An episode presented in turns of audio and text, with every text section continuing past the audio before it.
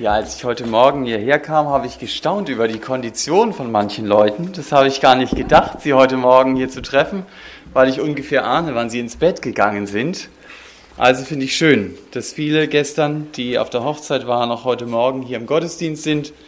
andere sind ja zum Teil noch dort, beziehungsweise jetzt in Wassertrüdigen oder im Bett, wie immer auch.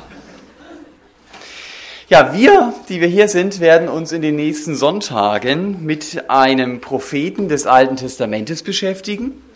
Ein sehr bekannter Prophet, der Prophet Elia. Wir werden das merken, wenn wir uns mit ihm auseinandersetzen, dass Elia kein geistlicher Überflieger war. Er hat durchaus seine Tiefs gekannt und ich finde, das macht ihn so sympathisch. Das bekommt man auch mit in seiner Biografie. Das Neue Testament sagt einmal über ihn, er war ein Mensch von gleichen Gemütsbewegungen wie wir, wie du und ich. Das heißt, er konnte von ganzem Herzen lachen. Aber dem Elia, das sehen wir auch in seiner Geschichte, kommen auch die Tränen. Was mich aber an ihm beeindruckt, ist, dass er ein Mann war, dessen Herz wirklich für Gott schlug für seine Sache. Er hat sich Gott mit Haut und Haaren zur Verfügung gestellt und Gott hat sein Leben in einer einzigartigen Weise gebraucht. Elia hat als Prophet im Alten Testament manches erlebt, was keiner seiner Berufskollegen neben ihm erlebt hat. Zum Beispiel waren in den Tagen Elias Wunder an der Tagesordnung. Also wenn wir seine Geschichte lesen, dann merken wir fast, ein Wunder jagt das andere. Es gibt ja vier Zeiten in der Bibel, wo das so ist. Die Zeit Elia und Elisas ist eine dieser Zeiten. Und dann sehen wir es noch bei Mose, oder man hat es vorher bei Mose gesehen, beim Herrn Jesus und in der Offenbarung. Ansonsten gibt es natürlich Wunder in der Bibel und Gott tut Wunder, aber sie sind nicht an der Tagesordnung, so wie bei Elia. Das hat er hier erlebt. Er war auch der Erste, der einen Toten auferweckte. Das hat es also vor seiner Zeit noch nicht gegeben. Und er hat diese Welt auch nicht auf äh, natürlichem Wege verlassen. Es gab keine Beerdigungsfeier für Elia. Er wurde abgeholt, so lesen wir es, mit einer feurigen Kutsche direkt in den Himmel. Was an ihm auch einzigartig war im Vergleich zu Propheten des Alten Testamentes war das, dass er in Elisa einen direkten Nachfolger hatte. Oft traten die Propheten auf und dann gab es mal eine ganze Zeit lang niemanden, der diese Stelle einnahm, in der Autorität, wie der Prophet, von dem die Bibel berichtet, dann auftrat. Bei Elia war das anders. Er hatte in Elisa einen direkten Nachfolger und er hatte in Johannes dem Täufer einen moralischen Nachfolger der als jemand bezeichnet wird wie der Prophet Elia. Also rein äußerlich hat man Johannes den Täufer auch daran erkannt, dass er fast die gleiche Kollektion wie der Elia trug. Dann entdecken wir Elia im Neuen Testament. Wo? Auf dem Berg der Verklärung, ja, im Jakobus steht er drin, das ist richtig, aber auf dem Berg der Verklärung, da ist er mit Mose anzutreffen, wie er mit dem Herrn Jesus redet. Und äh, wenn der Herr Jesus seine Jünger fragt, sag mal, was sagen denn die Leute, wer ich bin? Auch da fällt der Name Elias. Und wir lesen in Malachi 3:23, dass Elia einen weiteren Nachfolger, einen moralischen Nachfolger haben wird, der auch als Elia bezeichnet wird für sein Volk Israel. Das steht noch aus, das kommt noch. Also man sieht, dass Elia jemand ist, den Gott in seiner Heilsgeschichte einen ganz besonderen Platz gegeben hat. Und deswegen wollen wir auch sein Leben anschauen. Sein Leben wird in 1. Könige 19 beschrieben und in folgenden Kapiteln. Aber ich möchte zunächst erst einmal, um die Situation zu zeigen, bei Kapitel 16, habe ich 19 gesagt, 1. Könige, 19, 1. Könige 17. Äh, 19 ist dann der Karmel, das ist einer der gewissen Höhepunkte. Ja, 1. Könige 17 und dann aber zunächst 1. Könige 16, um die Situation etwas zu erfassen. Ich habe die Predigt überschrieben mit dem Satz, sei ein mutiger Zeuge wie Elia. Denn das war er. Sei ein mutiger Zeuge wie Elia. Und dabei ist mir sehr wichtig, Mut heißt nicht zu sagen, jetzt komm ich, sondern Mut bedeutet, mit schlotternden Knien dazustehen und vielleicht mit klappernden Zähnen und zu sagen, aber ich sage es jetzt und ich tue es jetzt, auch wenn es mir überhaupt nicht leicht fällt. Nicht den Weg des geringsten Widerstandes zu gehen, sondern das zu tun, wovon ich überzeugt bin, dass Gott es von mir will. Elia ging es nicht um die eigene Haut, dass er sie zunächst rettet, sondern ihm ging es um Gottes Ehre. Und wir werden in seinem Leben sehen, dass er jemand war, der auch immer wieder um diesen Mut beten musste. Den hatte er nicht in seinen Genen. Da ging es ihm ähnlich wie den ersten Christen, von denen die Apostelgeschichte uns berichtet. Ich denke da zum Beispiel an Apostelgeschichte 4.29. Da beten sie, weil sie in Bedrängnis sind. Und sie beten, wenn ich es mal zusammenfasse, Herr, du siehst, wie unser Umfeld uns bedroht. Darum gib uns dein Wort in Freimütigkeit zu reden. Man könnte auch sagen, darum gib uns den Mut, dein Wort zu reden. Das hatten die nicht. Darum mussten sie beten, dass Gott ihnen das schenkt, weil sie nämlich von Natur aus genauso wenig wie wir die unerschrockenen Helden waren, die gesagt haben, wo ist das Problem, jetzt komme ich. Genau das waren sie nicht. Und ich glaube, es gibt auch vieles, was uns Angst machen möchte. Und was uns stumm machen will für Gottes große Nachricht. In diesem Konflikt stand auch immer wieder ein Elia. Ich denke da ganz aktuell an die Plakate, die jetzt in Bremen hängen. Also da kann man lesen, religionsfreie Zone, Missionierung nicht erwünscht. Oder ein Plakat, das die Bibel so etwas auf die Schippe nehmen soll. Da heißt es, Homosexualität ist eine Krankheit und die Erde eine Scheibe. Das sind also äh, die Plakate, die jetzt aufgehängt wurden im Zuge des Christivals, um da mal ganz kräftig zu demonstrieren, wir wollen mit diesem Gott nichts zu tun haben und wir sind gegen diese Christen. Ja, so ist es. Das Evangelium stößt natürlich immer auf Widerstand. Vielleicht müssen wir das auch ganz neu lernen. Bis jetzt haben wir das 40, 50 Jahre nicht gehabt. Elia ist ein mutiger Zeuge. Trotz Gemütsbewegungen, trotz schlotternder Knie. Und es geht darum, ein Stück weit dem auf die Spur zu kommen. Was war denn die Quelle seiner Kraft, dass er Zeuge sein konnte? Zunächst ist einmal die Überschrift, auch noch vorlaufend, sei ein mutiger Zeuge wie Elia in einem gottlosen Umfeld. Sei ein mutiger Zeuge wie Elia in einem gottlosen Umfeld. Also heute Morgen hier in der warmen Gemeinde braucht man keinen Mut, um von Jesus zu reden. Und vielleicht fahren viele Christen auch von Konferenz zu Konferenz, dann sind sie immer beschäftigt und brauchen eben auch keinen Mut, um von Jesus zu reden. Aber das wisst ihr besser als ich, wenn ihr im Alltag mit Leuten zusammen seid, die absolut nichts von Gottes Wort wissen wollen, dann braucht es oft Mut, zu Gott zu stehen. Leute, die einen Lachkrampf bekommen, wenn sie mitbekommen, da glaubt jemand tatsächlich, dass Gott ihn geschaffen hat. Ein Biolehrer hat mir erzählt, dass äh, ein Kollege von ihm oder ein Kollege hat ihn gefragt, sag mal, wie denkst du denn darüber? Sollte man im Biounterricht etwa auch lehren, dass äh, es einen Schöpfungsbericht gibt? Und dann hat er als gläubiger Biolehrer gesagt, also ich finde es gut. Und daraufhin ist dieser Kollege, er sagt, wie angestochen durch das Lehrerzimmer gelaufen und hat gesagt, Hilfe, wir haben einen Kreationisten unter uns, wir haben einen Kreationisten unter uns. Und er sagt, in den nächsten Wochen hatte ich, oder Monaten sogar, hatte ich immer eine Kopie des Artikels, den die gegenwärtige Zeitung oder die da an dem Ort war, schrieb, gegen Kreationisten, gegen Schöpfung. Und er sagt, da habe ich mal kapiert, wie oft das in der Zeitung steht. Das konnte ich mir dann ja schön einheften. Wenn ich mal einen Vortrag halte, habe ich ja jede Menge Originalzitate. Das sind die einen, wenn es darum geht, in einem gottlosen Umfeld zu leben. Die anderen, die leben in einem ganz anderen gottlosen Umfeld. Da geht es nicht um intellektuelle Auseinandersetzungen. Letztens erzählte mir jemand, da laden sich die Kollegen irgendwelche Stöhnlaute aufs Handy und ich muss die ständig mit anhören. Das ist auch ein gottloses Umfeld, in dem ich stehe. Und Elia stand auch in einem gottlosen Umfeld. Aber das ist der Platz, wo ich Zeuge sein darf.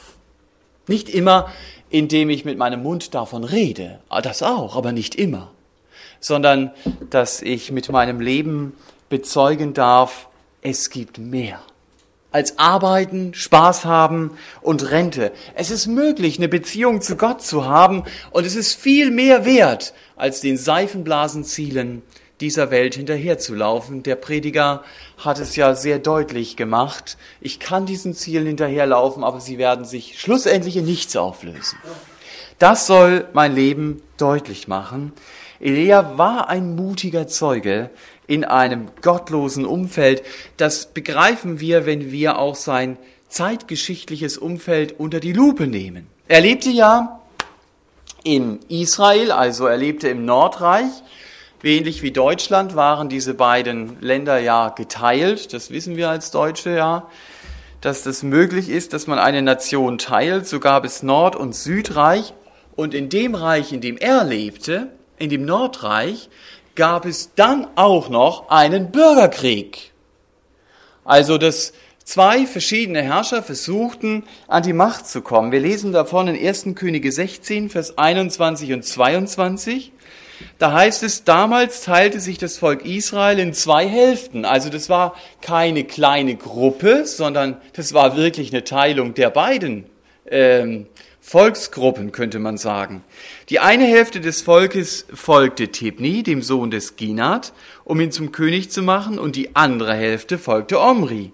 Aber das Volk, das Omri folgte, war dem Volk des Tibni, dem Sohn des Ginat, folgte überlegen, und Tibni starb, und Omri wurde König. Das heißt, der Elia hat in seiner Zeit einen Bürgerkrieg miterlebt. Das heißt, er hat von ganz schrecklichen Szenen gehört. Und ich bin mir fast sicher, dass er manche dieser schrecklichen Szenen auch wirklich miterlebt hat. Denn im Krieg wird, Grenze ja sündenlos aus, wird Sünde ja grenzenlos ausgelebt. Hier ging es also um zwei militärische Anführer, die sich durchsetzen wollten. Und wir haben es gelesen, dass Omri diesen Kampf für sich entschied. Und wenn man das ganze Kapitel liest, das will ich jetzt nicht machen, dann sieht man, dass Omri schon zuvor die Hauptstadt eingenommen hatte. Tirza ist heute Morgen nicht da, so hieß die Hauptstadt, ja. Tirza. Und was? Ach da, okay. Ich habe da hingeguckt. Genau, also so hieß die Hauptstadt, Tirza. Ähm, Omri hat sie eingenommen und der Simri, der hat sich in Tirza versteckt und der wollte dem Omri auf keinen Fall in die Hände fallen und hat sich lieber verbrennen lassen. Das sind ganz dramatische Geschichten da. Äh, deswegen wusste der Omri, Tirza ist sehr einfach einzunehmen, die Hauptstadt. Und ähm, deshalb hat er gesagt, wir müssen eine andere Stadt bauen. Und er suchte einen Hügel und baute dann die Hauptstadt auf einen anderen Hügel, eine sehr viel befestigtere Stadt, die hieß, wisst ihr das? Ich habe schon gehört? Samaria, genau. Also Omri gründet eine Hauptstadt. Das muss man ihm jetzt mal nachmachen. Und bis zu seinem Tod blieb er auf seinem Thron. Das heißt, niemand hat ihn dort runtergestoßen. Auch das war in Israel keine Selbstverständlichkeit. Also Omri war äußerlich sehr erfolgreich. Aber sein Verhältnis zu Gott wird in 1. Könige 16, Vers 25 äh, beschrieben. Da heißt es, und Omri tat, was böse war in den Augen des Herrn, und zwar schlimmer als alle, die vor ihm gewesen waren. Das war das Umfeld. Und dann stirbt dieser Omri und sein Sohn Ahab wird König und von dem heißt es in Vers 30, Kapitel 16, und Ahab, der Sohn Omris, tat, was böse war in den Augen des Herrn, mehr als alle, die vor ihm gewesen waren. Also nochmal eine Steigerung der Sünde. Und diese Steigerung der Sünde gipfelt in der Hochzeit mit Isabel. Und Isabel hat dann die Staatsreligion Baals Anbetung eingeführt. In 1. Könige 18, Vers 19, das ist ein Sprung, da kommen wir auch später, nicht heute Morgen, aber später noch dazu, lesen wir, dass 400 Propheten des Baal und 400 Propheten der Aschera am Tisch Isabels saßen. Regelmäßig. Das war die Zeit, in der Elia lebte. Das heißt, Götzendienst war in seiner Zeit nicht nur salonfähig geworden, sondern Götzendienst wurde von den höchsten Regierungskreisen aktiv gefördert. Und es liegt auf der Hand, dass alles das, was sich am Gott Israels orientierte, jeder, der sich am Gott Israels orientierte, das waren die Fundamentalisten. Die musste man auf jeden Fall zum Schweigen bringen. Und das hat Isabel auch gemacht. In Kapitel 18, Vers 4 lesen wir, dass sie die Propheten des Herrn ausrottete, bis auf die, die zum Beispiel der Obadja versteckt hat. Den Mann bewundere ich, den Obadja der war in der Regierung. Der kam jeden Morgen in die Regierung und der hatte einen Haufen Propheten versteckt, die musste er auch irgendwie versorgen. Und ich kann mir vorstellen, jeden Tag unter dieser Spannung zu stehen, hoffentlich fliegt's nicht auf. Elia hat mal den Eindruck, und ich glaube zu Recht, ich bin nur noch allein übrig geblieben von denen, die dem Gott Israels nachfolgen. Das war die Zeit, in der er stand. Ein Eindruck von dieser Zeit bekommen wir dann am Ende von Kapitel 16 auch. Da seht ihr den Hiel, den Bethleiniter, ja, der versucht, Jericho wieder aufzubauen. Das war eine Stadt, die war unter einem Fluch. Gott hatte gesagt, wer ehe Jericho wieder aufbaut, der wird seine Söhne verlieren. Und Hillel versucht es. Er sagt, na, das wollen wir doch mal sehen ob Gott zu seinem Wort stehen kann, wenn es ihn denn überhaupt gibt. Also, ich werde es versuchen. Und er versucht es und sein erster Sohn stirbt. Zufall, sagt er. Das kriegen wir hin. Das kann ja jedem passieren, dass der erste Sohn stirbt, bis er am Grab des zweiten Sohnes steht. Das zeigt die Rebellion gegen Gott. Es zeigt den Geist der Zeit, in der Elia damals lebte. Und in dieser Zeit war er mutiger Zeuge. Also ich glaube, die Zeit Elias war um etliches gottloser als unsere Zeit heute. Die Baalsreligion hatte sowieso im Schlepptau Esoterik, Sex und buchstäbliches Opfern von Kindern. Das war im Schlepptau dieser Religion. In diesem Konflikt stand Elia. Und jetzt kommen wir zu Kapitel 1. Elia wird gar nicht vorgestellt, ja, wie so ein Paukenschlag. Plötzlich ist er da. Und äh, wir lesen das in Kapitel 1, äh, 17, Vers 1. Und Elia der Tischbieter aus Tischbe in Gilead sagte zu Ahab, so wahr der Herr, der Gott Israels lebt, vor dem ich stehe, wenn es in diesem Jahr Tau und Regen geben wird, es sei denn auf mein Wort. Boah. Den ersten Teil dieses Verses habe ich überschrieben mit dem Satz, sei ein mutiger Zeuge wie Elia, indem du dich auf den Herrn konzentrierst. An der Himmelfahrtskonferenz hat mir jemand seinen Fotoapparat geliehen ich, und ich habe einige Bilder gemacht von Personen. Ich fand es sehr interessant. Da konnte ich das sehr plastisch beobachten. Wenn ich auf diese Person scharf stelle, dann ist nur sie scharf in der Porträtfunktion und äh, alles andere unscharf. Aber wenn ich bisschen zur Seite rücke, dann wird das ganze Umfeld scharf, aber die Person ist unscharf. Die Frage ist, was sehe ich scharf? Worauf konzentriere ich mich in so einem gottlosen Umfeld? Der Elia hatte keine geistliche Sehstörung. Er sah die Gottlosigkeit. Er wusste doch, wie seine Zeitgenossen lebten. Aber wisst ihr, was er gemacht hat? Er hat sich vor allen Dingen auf den Herrn konzentriert. Denn seine Geschichte und das Zeugnis des Neuen Testamentes zeigt uns, dass Elia vor allen Dingen, vor allen anderen Dingen, ein Mann des Gebetes war. Er war im ständigen Gespräch mit Gott. Und ich denke, das können wir aus dem Zusammenhang schon sagen, bevor der Elia hier auftritt, bevor er zu Ahab geht und plötzlich da steht im Palast, hat er sich Mut angebetet, wenn ich es mal so formulieren darf. Und ihm war auch klar, ich sag dem Ahab nicht diese Worte, um ihn zu provozieren. Das gibt's auch unter Christen. Also ich gehe irgendwo hin, um die anderen mal bisschen zu provozieren. Mach mir irgendwann so ein Plakat, ihr seid alle doof und dann gucke ich mal, was kommt und dann sage ich, okay, ich leide für den Herrn. Das ist natürlich Quatsch. Elia wusste, es ist Gott, der mich schickt. Und wenn ich vor Menschen mutig stehen will, wie Elia das hier tut, dann muss ich vor Gott gekniet haben. Ich darf Gott im Gebet meine ganze Schwachheit sagen. Ich darf auch mit ihm über meine Ängste sprechen. Sagen, das macht mir Angst. Aber ich darf ihn auch bitten, so wie die ersten Christen es gemacht haben, Herr, gib mir Freimütigkeit. Gib mir den Mut, in deinem Namen zu reden. Gott will deinen Mund genau so gebrauchen, wie er den Mund Elias gebraucht hat. Du musst nicht mehr tun als er. Deinen Mund ihm einfach zur Verfügung stellen. Das sagen, was Gott von dir möchte. Und ich darf so immer wieder auch beten und sagen, Herr, ich fange jetzt an zu reden. Gib du mir bitte deine Autorität und gib du mir deine Weisheit. Wir lesen das von einer sehr bedrängenden Situation, zum Beispiel in Apostelgeschichte 6, wo Stephanus bedrängt wird. Hier geht es also um Lebensgefahr. Und er redet. Das geht der Steinigung ja voraus. Und dann heißt es, sie konnten dem Geist und der Weisheit nicht widerstehen, indem er redete. Ich bin überzeugt, das war Auswirkung des Gebetes. Sie konnten dem nicht widerstehen und sie haben ihn schlussendlich deswegen umgebracht. Wenn dir der Mut fehlt, Zeuge für Jesus zu sein, und mir fehlt er an vielen Stellen, dann bete. Das ist der erste Schritt, dass du sagst, Herr, gib mir den Mut, jetzt von dir zu reden.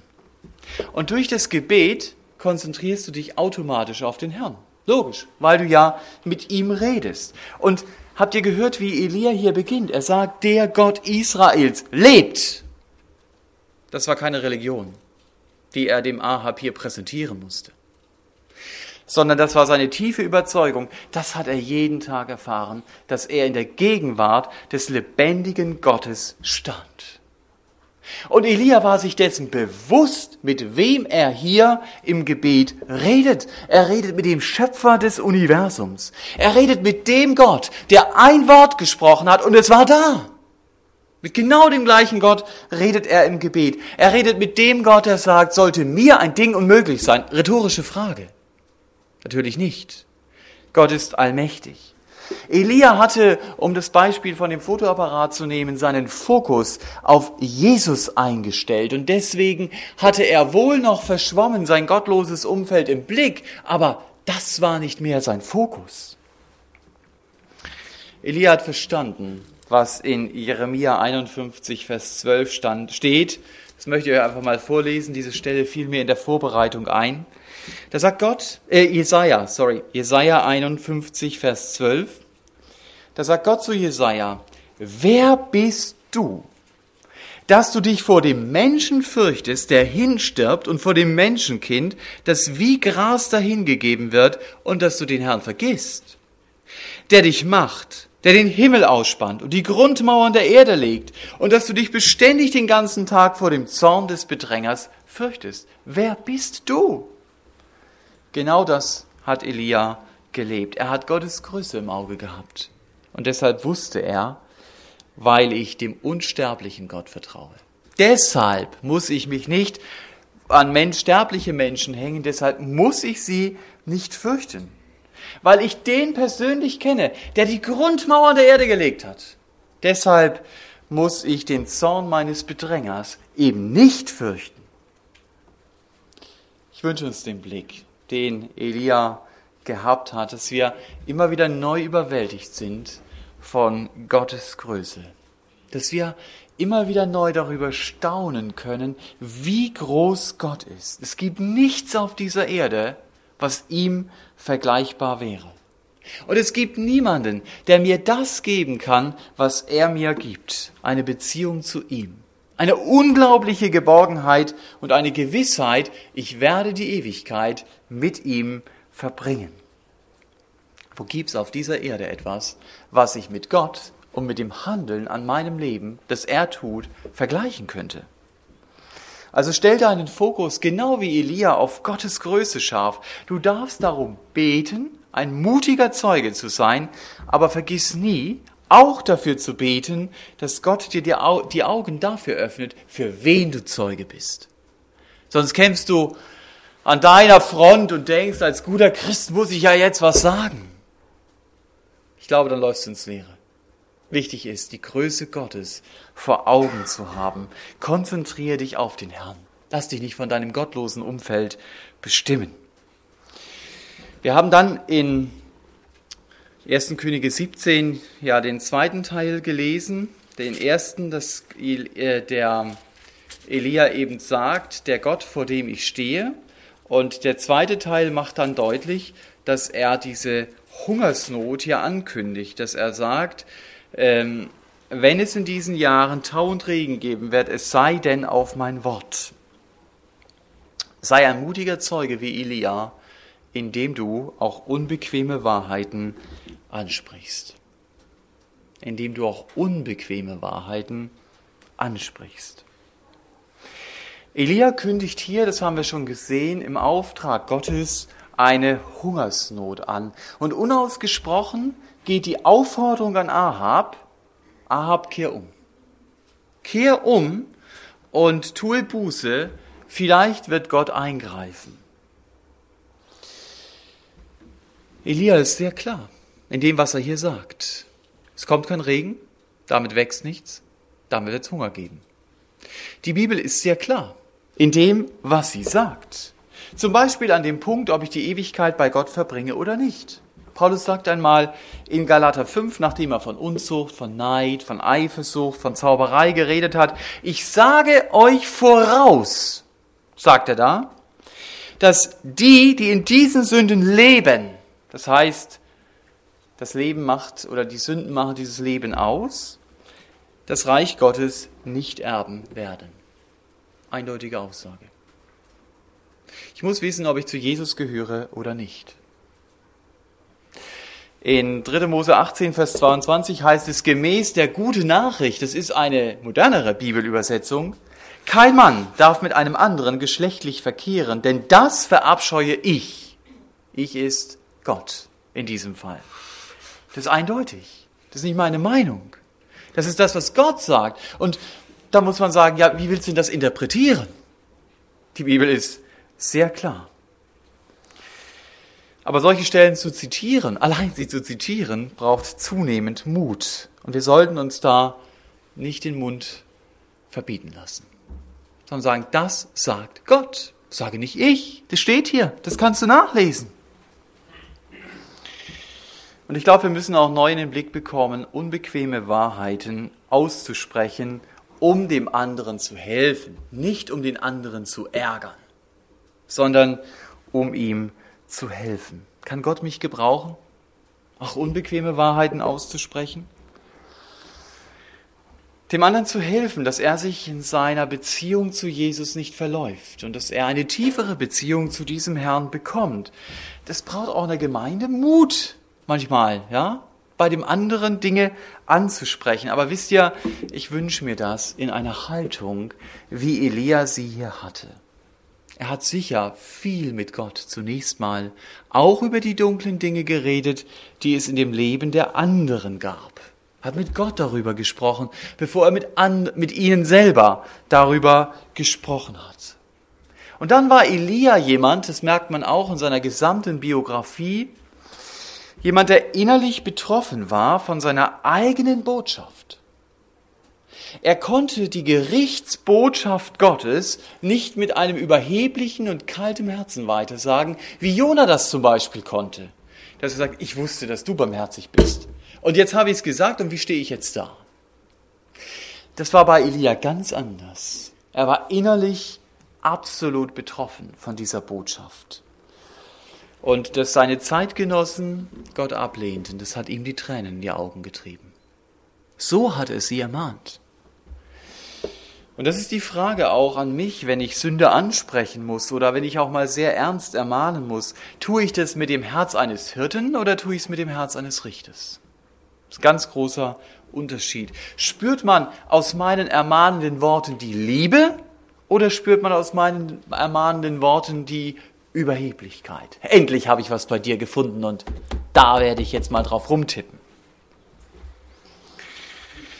Ich wünsche mir das für mich, unbequeme Wahrheiten nicht unter den Tisch fallen zu lassen, sie mutig anzusprechen. Auch wenn manchmal danach die Harmonie ein bisschen getrübt ist. Das kann dir passieren.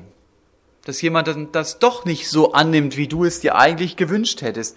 Aber um mal ganz ehrlich zu sein, Gespräche, die wirklich weiterhelfen, sind sehr oft Gespräche, wo es um unbequeme Wahrheiten geht, wo es um falsche Lebensmuster geht, wo es um falsche Denkmuster geht, um falsche Zugeständnisse in ethischen Fragen oder Handeln gegen Gottes Willen. Das ist nicht einfach, solche Gespräche.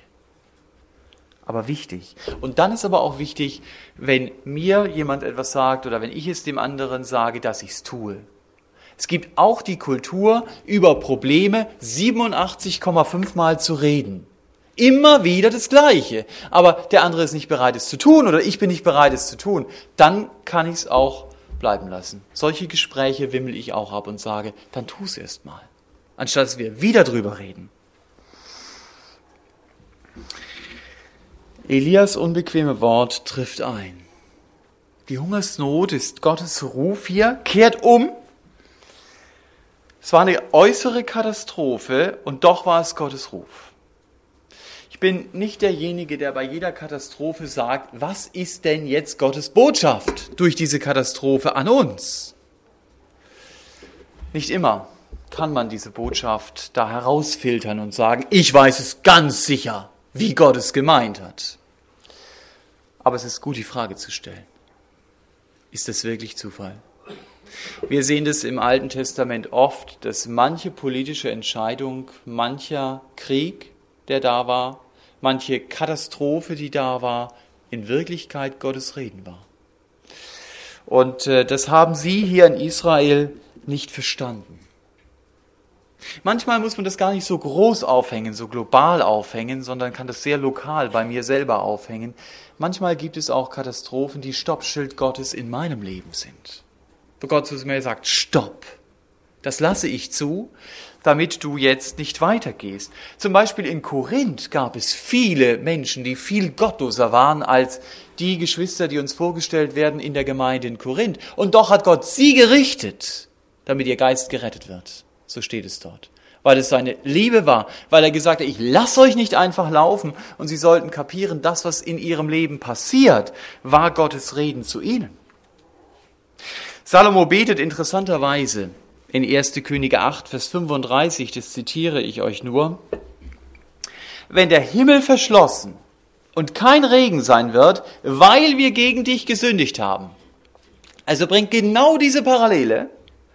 Und sie beten und bekennen deinen Namen und kehren von ihrer Sünde um, dann gibst du wieder Regen. Das war Gottes Versprechen.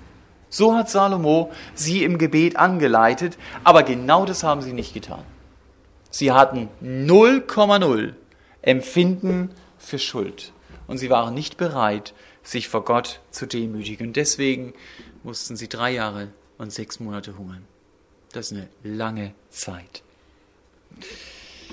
Und jetzt die letzten Verse, Kapitel 17, 2 bis 6. Und es geschah das Wort des Herrn zu ihm, geh von hier fort, wende dich nach Osten und verbirg dich am Bach Krit, der vor dem Jordan ist. Und es soll geschehen, aus dem Bach wirst du trinken, und ich habe den Raben geboten, dich zu versorgen.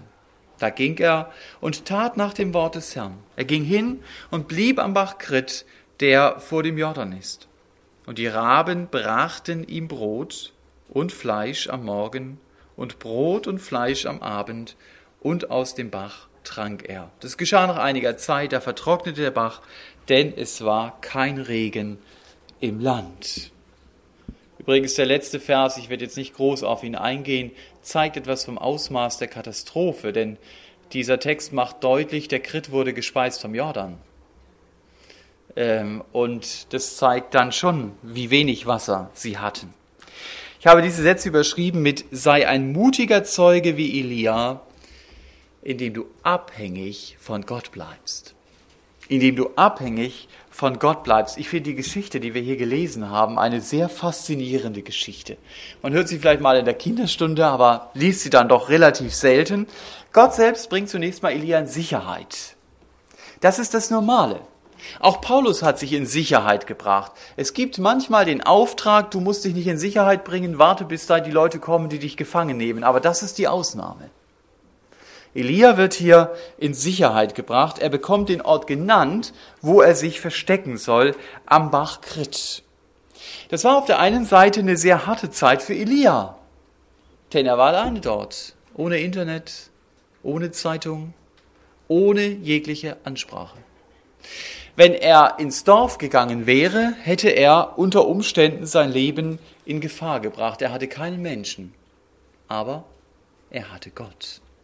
Das war die Zeit am Krit. Das heißt, das war für Elia eine sehr entscheidende Erfahrung. Er war völlig abhängig von Gott. Und er musste, wenn er sich nicht in Gefahr bringen wollte, auch an diesem Fluss bleiben. Manchmal muss Gott uns solche Krit-Erfahrungen geben, damit wir besser begreifen, es geht darum, alleine bei Gott zur Ruhe zu kommen. In ihm allein die Erfüllung meines Lebens zu finden. Ich greife da nochmal auf den Prediger zurück. Diese äußeren Dinge, von denen der Prediger redet, können mein Leben nicht wirklich erfüllen. Und das musste auch Elia dort an diesem Bach verstehen, dass die Gemeinschaft mit Gott das Entscheidende ist, was sein Leben erfüllen kann.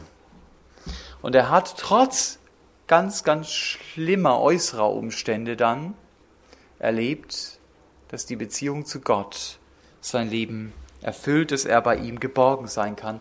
Das kann bei uns ganz anders laufen. Das kann bei uns manchmal auch eine Krankheitszeit sein, die uns zur Ruhe bringt eine Kündigung einer Arbeitsstelle, die uns hilft, mal neue Perspektive zu erfassen, wohin geht eigentlich mein Leben. Auf jeden Fall will mir so eine Krit-Lebenserfahrung helfen, dass meine Beziehung zu Gott tiefer wird, dass mein Leben sich nicht länger um den Dienst für ihn dreht, sondern um ihn selber. Das ist übrigens auch eine sehr entscheidende Frage. Ich las das letztens als Zusammenfassung von einer Konferenz, dass jemand die Frage stellte, pass auf, wenn in deiner Gemeinde Leute sind, die sagen, und das mache ich auch noch, dann frag mal nach, wie es ihnen in der Familie geht. Manchmal kann Dienst in der Gemeinde Flucht aus der Familie sein. Ja, Dienst für Gott. Und äh, hier geht es darum, dass Elia einfach erlebt, bei Gott allein komme ich zur Ruhe. Mendelssohn Bartholdy hat in seinem Stück Elias, das ich sehr genial finde, diese Geborgenheit etwas in Worte ausgedrückt. Ähm, das ist ein klassisches Stück. Ich weiß, nicht jedem von euch die Klassik.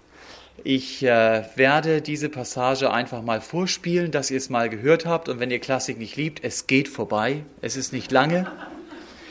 Ähm, aber ich finde es sehr gut gelungen, dass er mit Worten von Psalmen dann diese Geborgenheit ausdrückt, die Elia erlebt, auch da, wo er sich versteckt.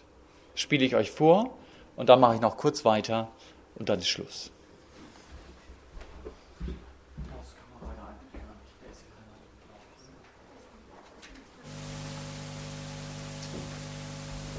Also das ist dann der Text. Ich bitte auch irgendwas. Die anderen müssen genauer hören.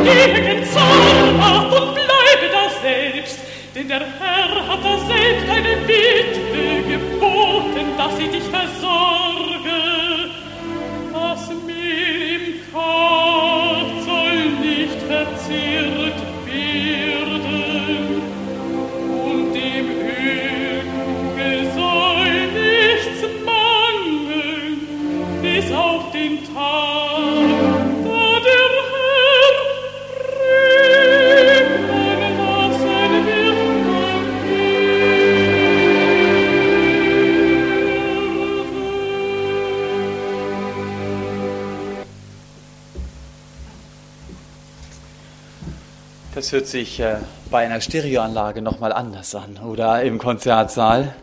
Vielleicht auch in unseren neuen Gemeinderäumen noch ein bisschen anders. Aber vielleicht habt ihr einen Eindruck bekommen, also wenn man es im Original hört, ähm, finde ich, ist es ihm gut gelungen, diese Geborgenheit darzustellen. Du sollst deinen Fuß nicht an einen Stein stoßen, wirklich in der Hand Gottes geborgen zu sein, auch in einer desolaten, schwierigen äußeren Situation.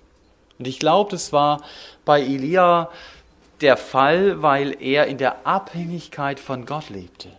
Und das hat ihm diese Geborgenheit gegeben. Elia hat sicher nie mehr vergessen, was er da am Bach Krit erlebt hat. Er hat Gott als den kennengelernt, der zugesagt hat, ich will dich nicht aufgeben. Ich werde dich nicht verlassen. Und er hat Gott als den erlebt, der zu seinem Wort gestanden ist, der genau dieses Wort erfüllt hat. Und solche Erfahrungen mit der Treue Gottes mache ich vor allen Dingen in Situationen, in denen ich mich von Gott abhängig mache. Das heißt, indem ich mich an Gott hänge, abhänge, ja, nicht abhänge, wie die äh, jungen Leute sagen, sondern indem ich mich, mich wirklich an ihn hänge und auf seine Hilfe warte und sie auch erwarte. Manchmal beten wir ja und wir erwarten gar nicht, dass Gott eingreift. Einfach, dass die Zeit gefüllt ist, um eine Gebetszeit auch. Dann sagt Jakobus zu uns, dann kannst du das Beten auch gleich sparen. Wenn du in dieser Haltung betest, ein Gebet ohne Glauben ist wie ein Angler ohne Angel. Du siehst zwar die Fische, aber du bekommst keinen von ihnen. Gott gebraucht manchmal Tiere, um Menschen zu helfen. Ich denke da an den sprechenden Esel bei Biliam. Oder ich denke an die beiden Mutterkühe, die die Bundeslade nach Bet Shemesh ziehen, obwohl ihre Kälber zu Hause brüllend im Stall stehen. Das ist nicht normal, sowas zu machen. Und hier sind es Raben. Wenn ihr ein bisschen in Bio auskennt, dann wisst ihr, Raben fressen Fleisch. Aber diese Raben versorgen den Elia in seiner Halbpension bringen ihm dieses Fleisch unversehrt, sogar Brot noch dazu, hier steht nicht, wo sie es hatten, woher sie es hatten. Aber sie lieferten pünktlich, am Morgen und am Abend. Und Teinacher Quellwasser kam aus dem Bach. Hier wird also an das Wort, man wird an das Wort erinnert, das wir in der Bergpredigt lesen, wo es heißt, euer Vater weiß, dass ihr dies alles bedürfet. Also sorget nicht dass ihr esset, was ihr essen werdet. Das ist hier buchstäblich so bei Elia. Elia war jeden Tag auf Gott angewiesen. Das Brot von gestern, davon konnte er nicht gut leben. Bei ihm ging es um Brot von heute. Und das ist das Kennzeichen von der Abhängigkeit, dass ich heute vom Herrn abhängig bin und dass ich von ihm lebe. Gott greift nicht immer so spektakulär ein wie hier bei Elia. Bei uns benutzt er oft Menschen, die seine Werkzeuge sind, durch die er uns beschenkt oder durch die er uns weiterhilft oder durch die er uns ermutigt. Aber dieses Beispiel macht mir Mut. Wenn es Gott möglich war, Elia durch Raben zu versorgen, dann sollte es ihm möglich sein, auch dich zu versorgen.